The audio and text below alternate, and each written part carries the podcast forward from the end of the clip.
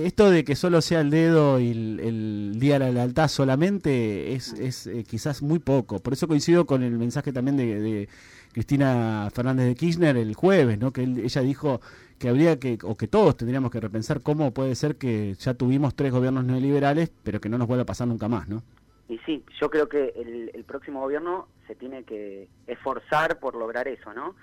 Que no vuelvan nunca más eh, un gobierno neoliberal que le hace... Que no tiene un nombre propio, ¿eh? porque eso es el otro tema.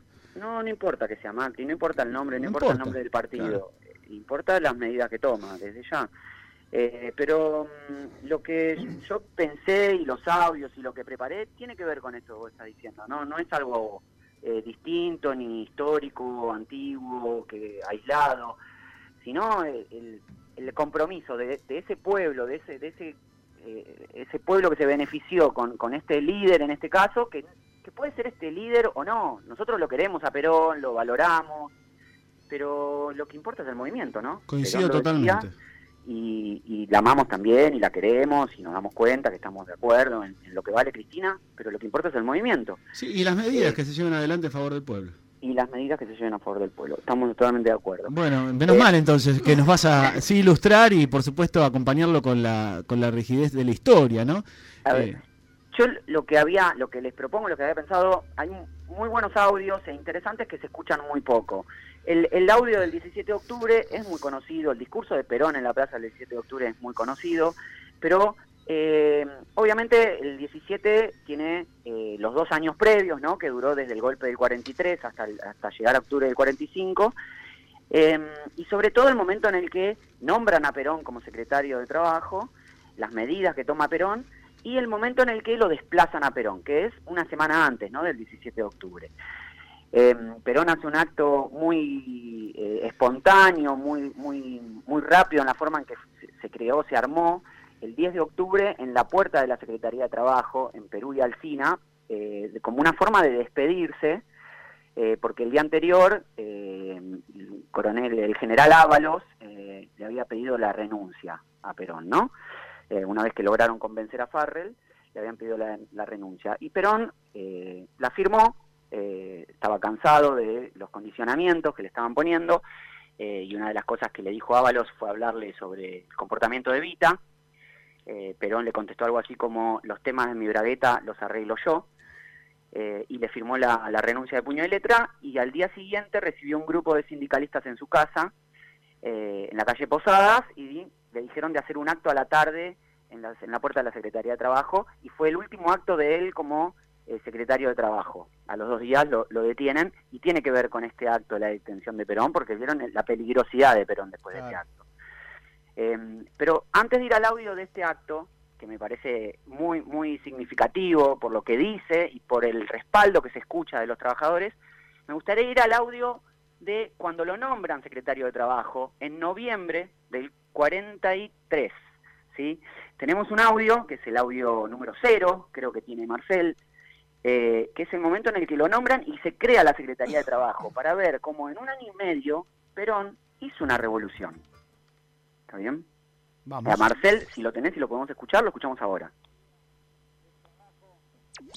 Se crea la Secretaría de Trabajo y Previsión, vinculando su acción a los postulados del movimiento renovador del 4 de junio, que aspira para todos los trabajadores del país, de todas las escalas sociales, el trabajo digno, el trabajo remunerador y dar una vida y un contenido sano a la vida humana, elevando el nivel moral de todas las clases trabajadoras. Máxime cuando al frente de ella, de este organismo, se coloca al señor coronel Perón, quien, a pesar del poco tiempo que llevaba al frente del Departamento Nacional de Trabajo y sin descanso, sin desatender sus arduas tareas como jefe de Secretaría del Ministerio de Guerra, ha podido compenetrarse en poco tiempo de los problemas fundamentales que atañen al trabajo nacional y que, por sus condiciones de talento, por sus condiciones personales de dinamismo, de abnegación, de patriotismo y de un verdadero sentido humano, dan al Poder Ejecutivo de la Nación la sensación de seguridad de que el nuevo organismo está en muy buenas manos. Bueno, eh, vemos un acto frío, ¿no? Un típico acto protocolar de nombramiento de un secretario de segunda línea.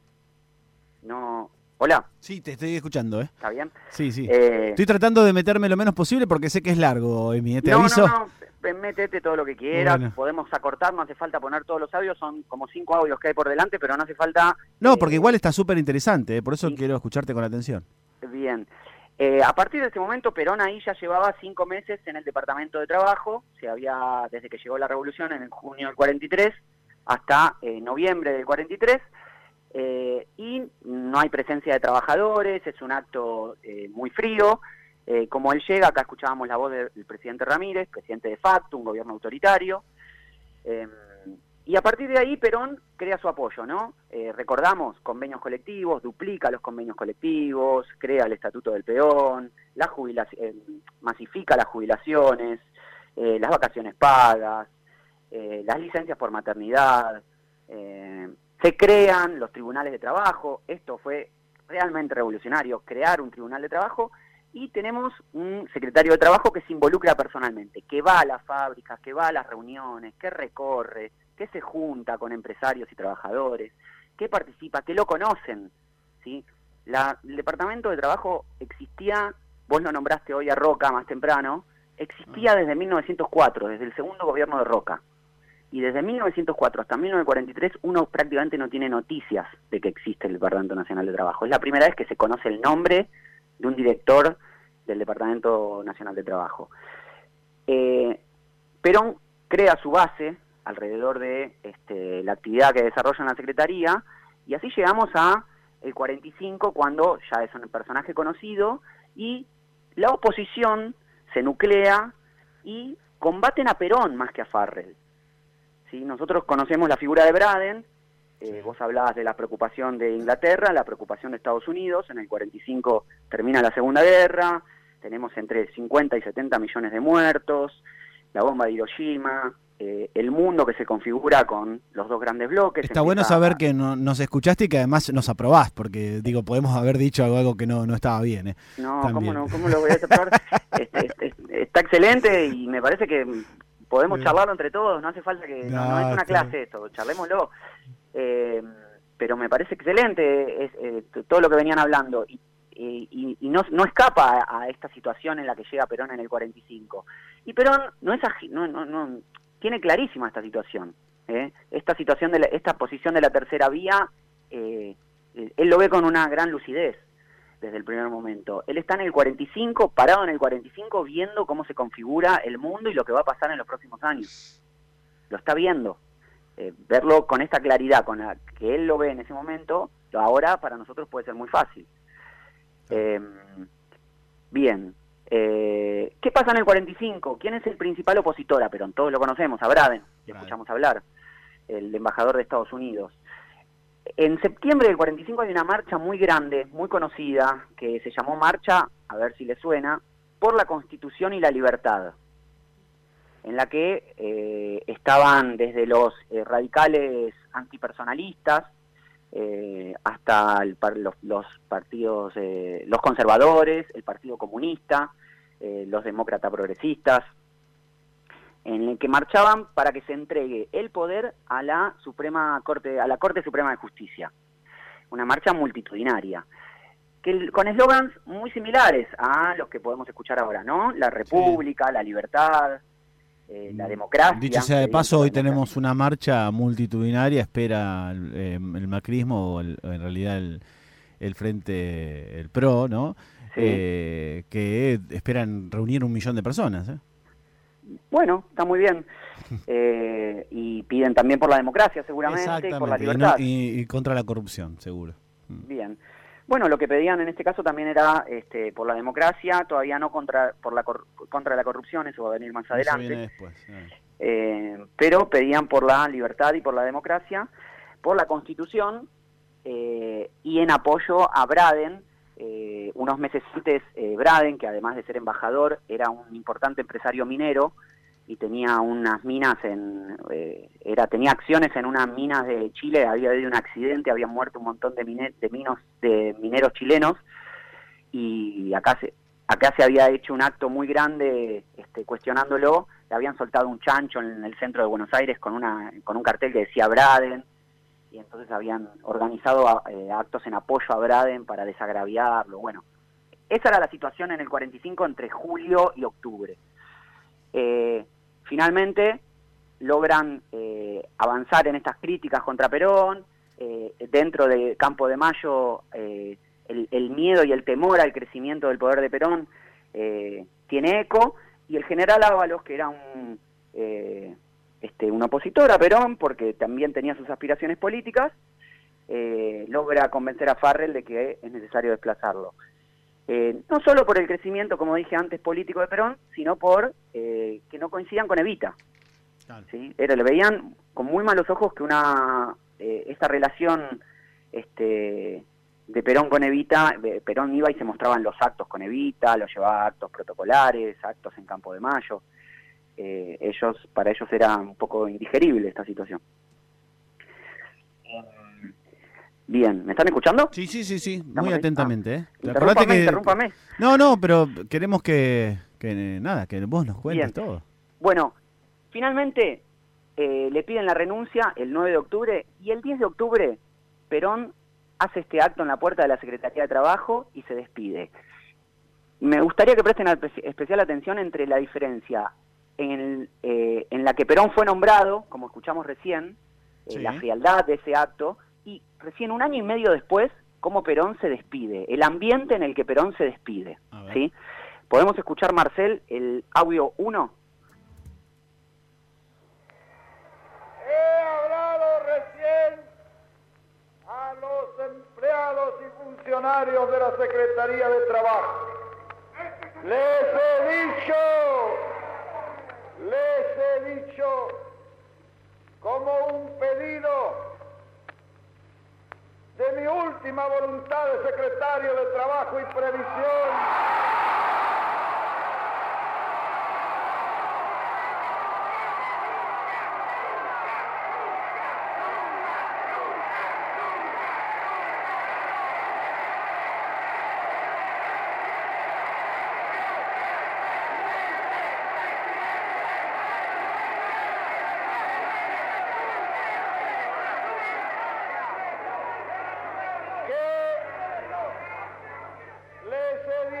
que les pedía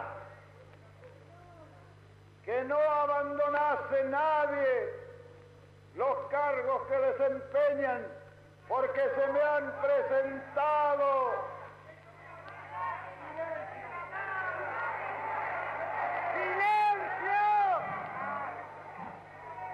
porque se me habían presentado numerosísimas renuncias yo considero que en esta hora una plaza de empleado en la Secretaría de Trabajo no es un puesto administrativo, sino un puesto de combate.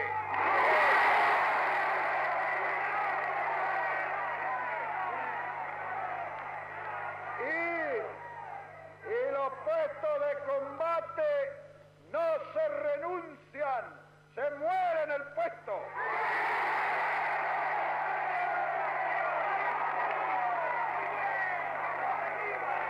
Bien.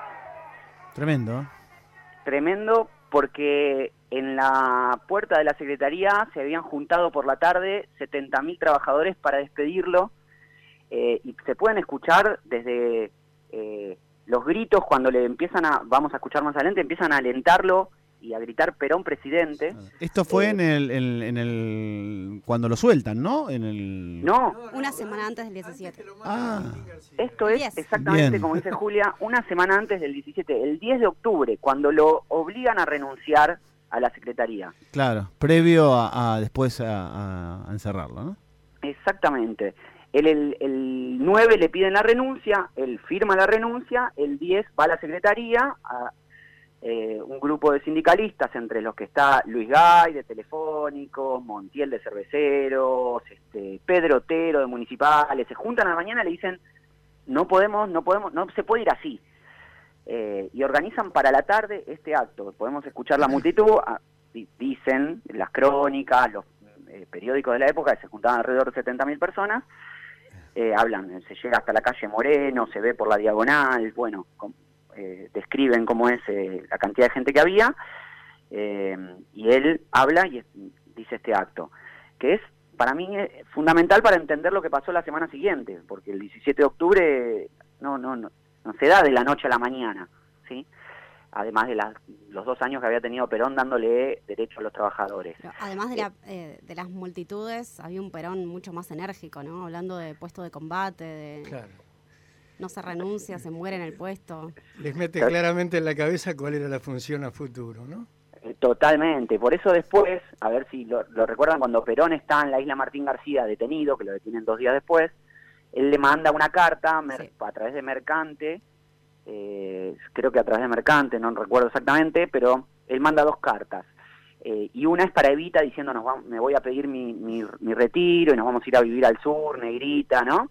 Eh, evidentemente esta carta era una trampa, él sabía que la iban a leer, que iba a ser interceptada. Perón jamás pensó en retirarse, ¿no? Era una estrategia. Perón está haciendo todo esto y sabe perfectamente lo que está haciendo. Sí, no hay una relación entre la carta a Eva y el discurso del 10 de octubre. Exactamente, no hay eh, este discurso es clarísimo. Perón está pensando en su futuro, en el futuro de los trabajadores y en lo que quiere hacer. Y este el, el segundo audio va a ser más claro todavía. A ver si Marcel lo tiene y ya lo podemos escuchar. El audio 2, Marcel. Esta casa, fundada hace un año y medio, se ha transformado en la esperanza de los hombres que sufren y trabajan. Y esa esperanza no la debe defraudar nadie, porque acarrearía una de las más grandes desgracias para nuestra patria.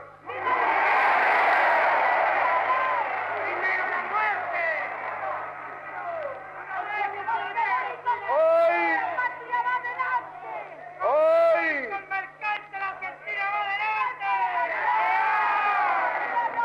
hoy, señores, despojado de toda investidura, les hablo como un simple ciudadano que siente...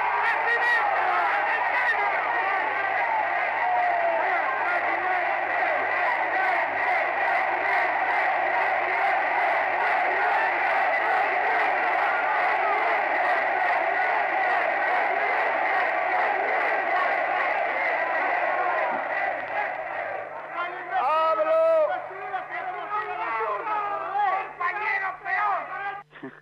no lo dejan hablar siquiera, no puede hablar, Eh, no, puede avanzar en lo que quiere decir. Em, eh, Marcel, ¿tenés el audio 3?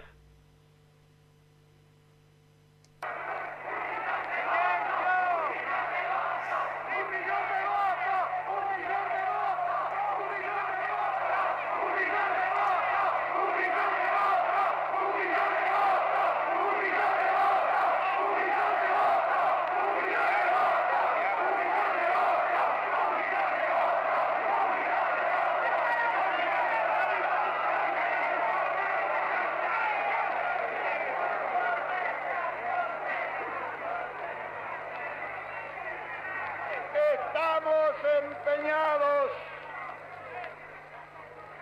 en una batalla que ya hemos logrado. De la que usted es el jefe, mi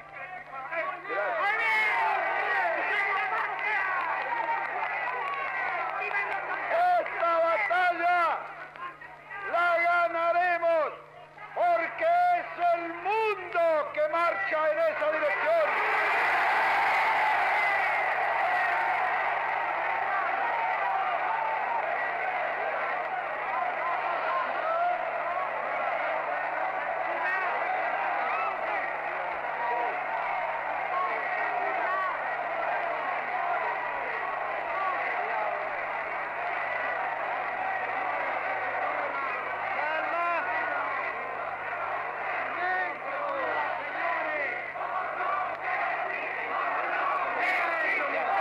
¿Llega a escuchar lo que están gritando ahí? tremendo, ay, no tenía el audio. Es tremendo eso, ¿no? Los audios de la gente, muy, muy bueno. Eh, El millón de votos. No, pero además eso es lo que nunca escuchamos, porque por ahí escuchamos sí las voces de, de- obviamente de Perón y demás, pero eh, cómo la gente lo, lo, lo, lo vivió, lo siguió y, y lo que lo que buscaba, ¿no? Lo que gritaba y, y pedía. Eh, eso, un millón de votos, Perón presidente, Perón no se va. Ahora, con un millón de votos eras presidente también, ¿eh? Eh, todo, todo una Perón señal, ¿eh? un millón, un millón cuatrocientos mil Claro. en el 46 Claro. y la Unión Democrática un millón doscientos. Ah. Ganó por muy poquito, pero ganó. Eh, sí, Claro, todavía para no eso votaban las mujeres. todavía no votaban las mujeres, este, sí, eh, se, más que se duplicaron la cantidad de votos en el, en el 52. 52.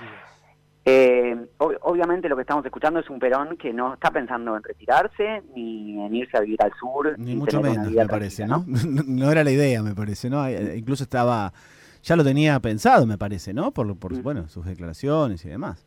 Ujú, Sí, sí, sí, definitivamente.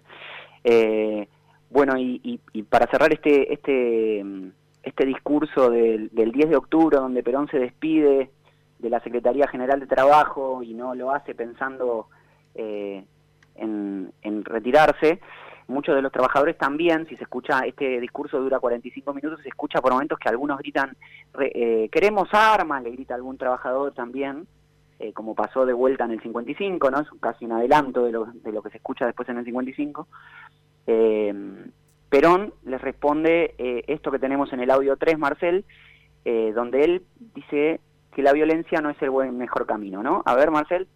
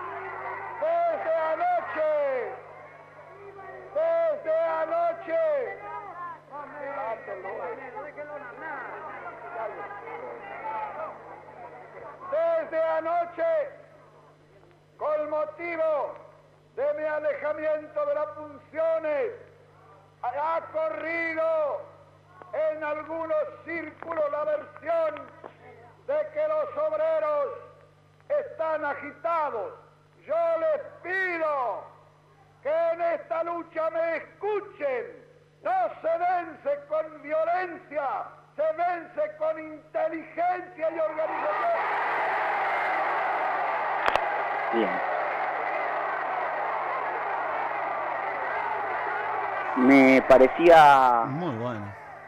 me parecía fundamental Y muy, este muy, muy audio. apropiado incluso para estos tiempos. Vos sabés ¿eh? que es un tema fundamental, porque no hay que olvidarse que la- los inicios de Perón en la política, en esta etapa, son a partir de un proceso revolucionario. Y este es el momento en que pasa a ciudadano común y decide llegar al poder a través de un proceso democrático. Me parece que para la historia tiene un valor importantísimo. Y la demostración más clara de esto creo que se dio un poco después cuando se juzga a la Corte Suprema de Justicia que había establecido la teoría de la revolución triunfante para justificar la revolución del 30. Se juzga después de este proceso este, y por supuesto eh, pasa a la historia como no justificar más una revolución a partir de esta teoría, ¿no? Exacto, sí, Sí. sí, sí, sí. Si me permitís, Emi, vamos a hacer un, un breve corte y Dale. luego continuamos porque le queremos recordar a la gente, mientras incluso ya en las redes sociales pueden estar dando su opinión. Me encanta esto, porque, eh, a ver, estamos escuchando previo a lo que fue el 17 de octubre para entrar en el contexto de por qué ese, ese- esa masa de trabajadores defendía a un líder que lo que vino a proponerles es esto. No violencia, sino inteligencia, organización. Les vino a proponer que cada uno no, no piense en, en, sí mismo, sino en todos, y además eh, proclamando la unidad como factor determinante. Y me parece que eso nos hace muy bien en la Argentina que hoy vivimos. así, que, si, me, si me, y viste, es uno de los problemas que, que tenés cuando revisás la historia. Se lo digo a mi amigo radical, Emi. ¿eh? Pero si les parece, escuchamos un tema musical mientras vos podés comunicarte de nuestras vías de comunicación en, las redes sociales son arroba sin querellas nuestro Twitter, el Facebook Marcha Sin Querellas y nuestra vía telefónica es 4912-1059 y nos gustaría mucho escuchar tus audios, tus eh, también cómo lo estás recibiendo, cómo lo estás escuchando y qué tenés también para proponer. Emi, ya volvemos. Dale.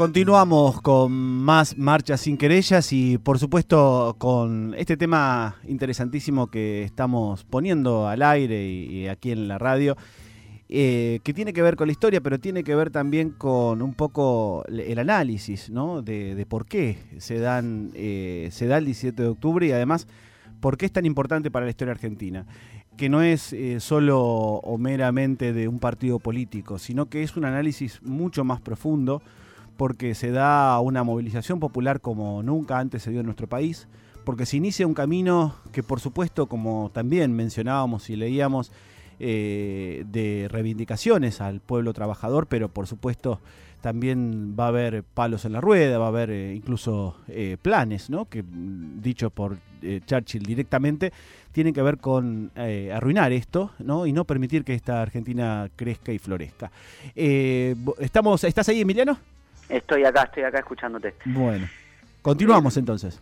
A mí me parece muy, muy bueno, por eso me gusta tanto esto que hacemos, o que hiciste en realidad, nosotros lo ponemos al aire nada más, pero digo, eh, porque hay que tener el contexto histórico de, esta, de este tipo de cosas, ¿no? Porque ahí entendés un poco con más profundidad de qué se trata y por qué se dio.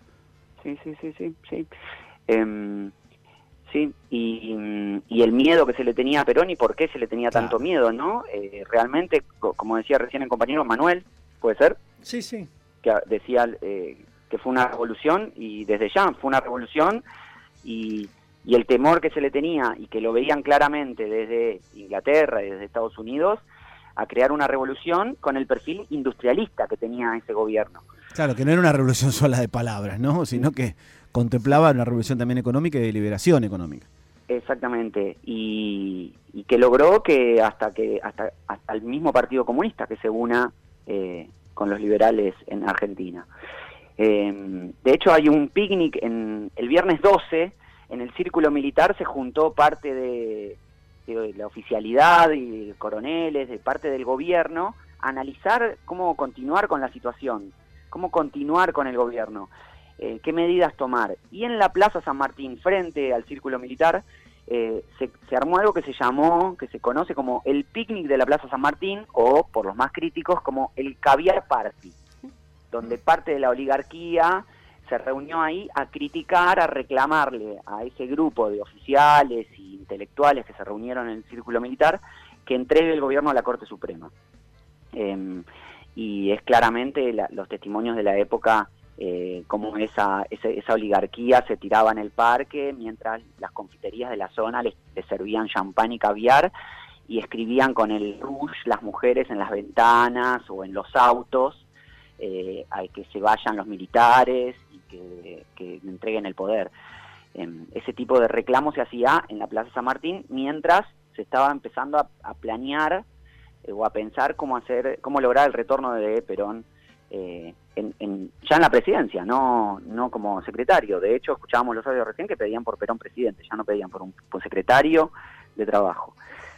Em, el, 13 a Perón lo detienen eh, y se comienza a pensar cómo recuperarlo.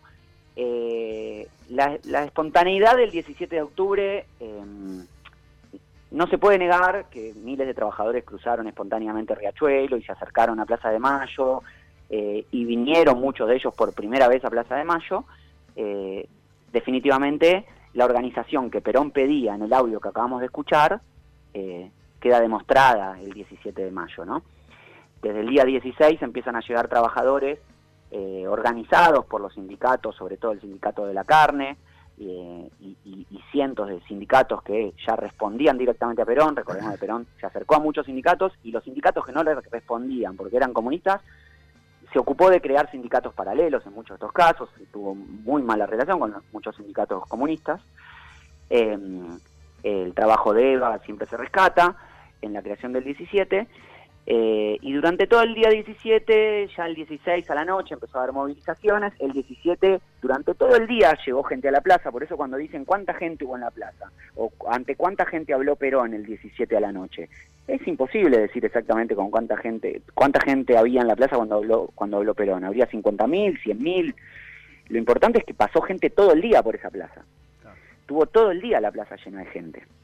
Em, durante el día hubo gente que llegó a caballo a la plaza, eh, lo de las patas en la fuente pasó durante la tarde, eh, em, lo, del texto de Marechal o el de Scalabrini Ortiz cuando habla de la patria, era el subsuelo de la patria sublevada, eh, hablan de la gente caminando y llegando por la Avenida de Mayo en multitudes y la oscuridad que nunca se había visto en esas zonas de la, de la ciudad, ¿no? Em, Te hago una consulta, Emiliano. Hay un personaje que, bueno, no lo está citando y en algunos momentos se lo consideró responsable del 17 de octubre, que fue Cipriano Reyes. ¿Cuál fue la intervención real de Cipriano, Cipriano sí trabajó muchísimo. Cipriano lo que pasó después es que lo borraron porque tuvo un enfrentamiento con Perón una vez ya en el gobierno, pero eh, sí, Cipriano fue muy importante durante la organización del 17 de octubre. Durante todo el, trabajo de, Perón en la Secretaría de Trabajo, eh, Cipriano... Con el Partido este, Laborista, digamos, este que tenía creado... este El Partido Laborista, que es, muy bueno también que se llame Laborista, ¿no? Y Partido de los Trabajadores acá. Em, sí, el Partido Laborista, Cipriano tuvo eh, una actuación fundamental en la creación, en el armado y en el impulso que tuvo el partido. Em, sí, sí, es indiscutible. Em, me, recuerdo otro hecho del 17 que eh, durante la tarde em, Mercante salió al balcón y eh, también astutamente eh, Ábalos y, y Lima querían desarticular esa movilización, ¿no? y Mercante sale al balcón y lo presenta a Ábalos y dice, dice el, el general Ábalos quería decir el general Ábalos va a salir a, hablarles o a decir algo, y, lo dijo con mucha intención, dijo el general Ábalos, y la gente empezó a silbar directamente, porque sabían perfectamente quién era y qué papel había tenido en, la renuncia, en, el, en, el alejamiento de Perón de la Secretaría de Trabajo, ¿no? Em, eh, lo dijo astutamente para que la gente tenga la posibilidad de este, rechazarlo públicamente. Em, bueno, todos sabemos después cómo sigue este día, ¿no? Perón presenta, dice que ciertas dolencias, presenta unas radiografías viejas que tenía con su médico para que los militares lo traigan al hospital militar. Y en el mismo hospital militar ya se forman eh, manifestaciones que reclaman eh, por su liberación. Vamos a escuchar el último audio que tenemos, que es una recreación, lo leemos nosotros porque el, testimonio está eh, en gráfica, eh, pero lo grabamos para poder escucharlo acá en la radio, es el testimonio de un trabajador que se llama Enrique de la Busca, que fue un trabajador de un, de, un matadero, eh, y ya para esta altura, para el día 16, él nos cuenta cómo actuó con el sindicato y cómo se organizaron para lograr la movilización del 17. ¿Podemos escucharlo, Marcel?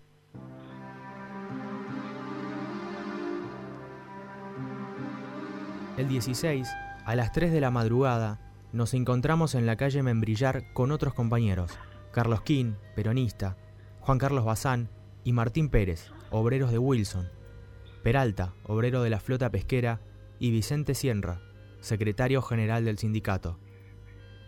Partimos entonces hacia la puerta de Wilson a parar a la gente. Muchos se adhirieron rápidamente, otros no.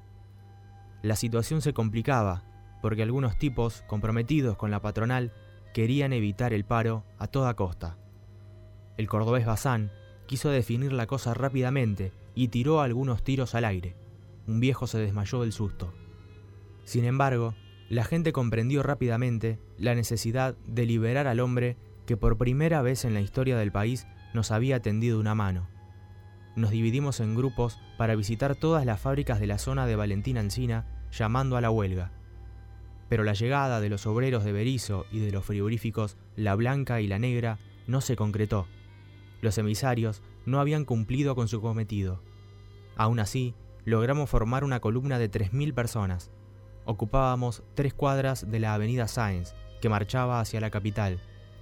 Llegamos hasta la intersección de San José y San Juan y allí nos dispersó la policía. El 17 a la tarde volvimos a concentrarnos en Puente Alsina y marchamos nuevamente hacia el centro, pero esta vez el jefe de la policía había dado órdenes de no reprimir y no tuvimos problemas. Plaza de Mayo era un hormiguero de gente. Nuestra primera intención fue entrar en la casa de gobierno, pero nos cerraron las puertas en la cara. Nos confundimos entonces con el resto de los compañeros, entonando estribillos y vivando a Perón. En el transcurso de la tarde, el general Ábalos y Bernengo Lima intentaron hablar desde el balcón de la Casa Rosada, pero la multitud no los dejó, solo querían escuchar a Perón. Estábamos eufóricos y puedo afirmar, sin equivocarme, que las tres cosas más emocionantes que presencié en mi vida fueron el entierro de Irigoyen, el 17 de octubre y los funerales de Vita. Nuestra presión logró su objetivo. Perón fue liberado y ya muy entrada la tarde arengó al pueblo. Era noche cerrada cuando nos desconcentramos. Estábamos tranquilos. Nuestro líder mandaba nuevamente. Bien. Eh, lindo el testimonio de, Enrique, de De la Busca, eh, donde podemos ver que eh, no fue fácil llegar a Plaza de Mayo para esta gente tampoco, ¿no? La, verdad, muy, muy bueno, me, me, encantó y además las tres cuadras de Avenida Sáenz prácticamente las vivimos. Emocionaron un poco, acá, este, porque estábamos juntos. Somos parte de la historia, ¿no? De esta historia tan, tan linda. Pero por ahí hay una interpretación. No hay que olvidarse que levantaron el puente Alcina después de la tarde, con lo cual a ver, lo de los dos frigoríficos, puede ser que directamente no pudieron llegar porque le habían levantado el puente. Dicen que algunos cruzaron con bote, pero mm. directamente levantaron el puente Alcina, que era en ese momento y todavía en algunas de azules y colorados posteriores se levantaba para evitar que la gente de provincia llegara a capital. Eso puede haber interferido también. Sí, sí, sí, sí, sí. Sí.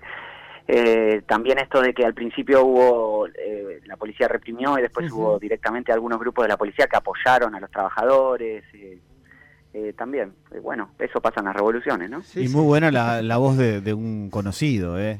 la verdad es que muy muy bien también, ¿eh? Muy bien interpretado. Muy bien interpretado, che. un día. Me parece que podemos seguir utilizando tal al compañero. tal cual. bueno, no, no sé si tenemos más tiempo, pero me parece que para cerrar eh, siempre es bueno recordar que lo que pasó el 17 de octubre eh, no es más ni menos que parte de una revolución, ¿no? Una revolución que había empezado un tiempo antes y que continuó, y continuó durante muchos años. Y lo que Perón eh, dijo en este acto que nosotros escuchamos, en este discurso que nosotros escuchamos de él, y que volvió a repetir en el 55 cuando fue el golpe de Estado, es la intención de organizarse y no no tomar las armas y no enfrentar eh, al argentinos con argentinos. Que por ahí es difícil de entender porque Perón renunció y se fue rápidamente en el 55 y en este caso también renunciaba y hasta se dejaba detener en vez de aprovechar esa gran movilización que tenía para enfrentarse o iniciar un, ¿qué? una guerra civil, podía iniciar, eso hubiera hecho en el 55. Bueno, no lo quiso hacer en ninguno de los dos momentos y siempre pensó en eso. Alguna vez Perón dijo, yo estuve en España después de la guerra civil eh, y, no quería y no quise que eso pase en nuestro país. La verdad eh, es cierto y coincidimos y por eso nos parece tan importante tomarnos eh, como incluso bloque central y mirá cómo seremos también y tratamos también de tener todas las voces, que en un rato también va a salir Ricardito Alfonsín al aire. Eh, perdón, vamos, lo escuché también, vamos, eh, que lo quiero escuchar Alfonsín. Claro, claro, pero digo, eh, para nosotros es muy importante analizar la historia y la verdad que nos encanta esto que este viaje que vos nos haces y nos preparás, ¿no? Porque un poco ese contexto, es tratar de entender y profundizar y quizás incluso interpelarnos como pueblo, como ciudadanos, de tratar de tener esa interpretación un poco más profunda. Y entender que necesitamos eh, esta organización ¿no? que, y esta inteligencia, como bien mencionaba. Si querés, y, y a ver, tenía por acá un mensaje que nos eh, había llegado que, que, un poco decía esto, ¿no? que hablaba de, eh, bueno, de los desafíos que vienen por delante, ¿no?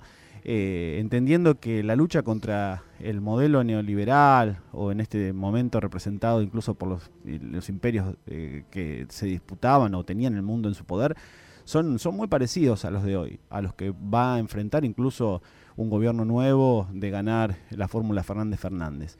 Pero debemos entender que es importante cómo nosotros eh, debemos defender eh, estas políticas que ayuden a nuestro país y a la gente.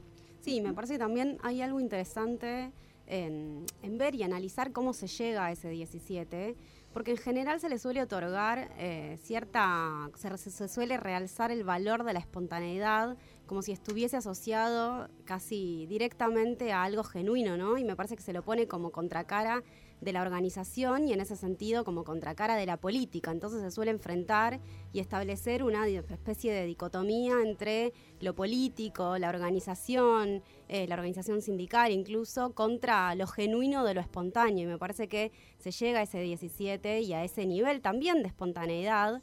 Eh, a través y gracias a una acumulación, ¿no? De una organización, ¿no? Por parte de, de distintos sectores. Y me parece que eso es interesante también para pensarlo hoy, ¿no? Pensando en cuáles son los desafíos que tenemos de cara al probablemente gobierno que viene. Y bueno, creo que nos tiene que encontrar sobre todas las cosas organizados. Así es. Si quieren leo rápido para cerrar el mensaje que dice uno no puede más que emocionarse al escuchar y no podemos dejar de soslayar la dimensión de los peligros internos y externos que va a tener que enfrentar el futuro gobierno peronista si es que se produce el triunfo de eh, Alberto y Cristina. Eh, por eso es preciso ampliar la base de sustentación del mismo y para eso se necesita, bueno, el peronismo unido y aliado de todos los sectores progresistas y los que no lo son y por lo menos también, eh, o, en realidad lo estoy tratando de, de, sintetizar, dice, los damnificados por el imperialismo, o en este caso de, del colonialismo, habla, ¿no? Solo la madurez y la movilización inteligente nos podrá sacar de la calamidad neoliberal. Creo que es muy bueno eh, ¿no? esto y resume bastante un poco lo que estamos hablando, ¿no? Sí, sí, sí, sí, se emocionó, me siento más que satisfecho. Eh, la verdad que sí, y excelente, Emi, excelente también Marcel Chávez, eh, ahí también nuestras felicitaciones. Y excelente el análisis. Eh, me dice Marcel también, y por eso también lo recordamos a todos los que nos están escuchando, que por ahí se perdieron algo, quieren, mm, vamos a tenerlo editado y, y puesto en Spotify y en Radio Cat. Hermoso. Así que vamos a poder repetirlo. Muchísimas gracias a todos, besos, Juli, este, Manuel, eh, Claudio, Marcel, y me quedo escuchando a Alfonsín, que me, es un placer. Dale, en un ratito lo, lo, A ver, queríamos tener a Manuel Vila como radical, pero por supuesto también a, a Ricardo Alfonsín, que también, ¿no? Nos parece Para equilibrar un Para equilibrar. Me parece perfecto, ¿no? Además, protagonista de la historia, él, su padre. Es cierto eso. Así eh. que excelente. Sí, sí, sí, va a estar muy bueno. Bueno, gracias, Emi. Un abrazo, no, un abrazo enorme y hasta ¿no? pronto. Abrazo grande. Hasta pronto. Y nos vamos con esta bosa ¿eh? de la marcha peronista. Mirá qué tal, no sabía, ¿eh? Qué linda. Escucha.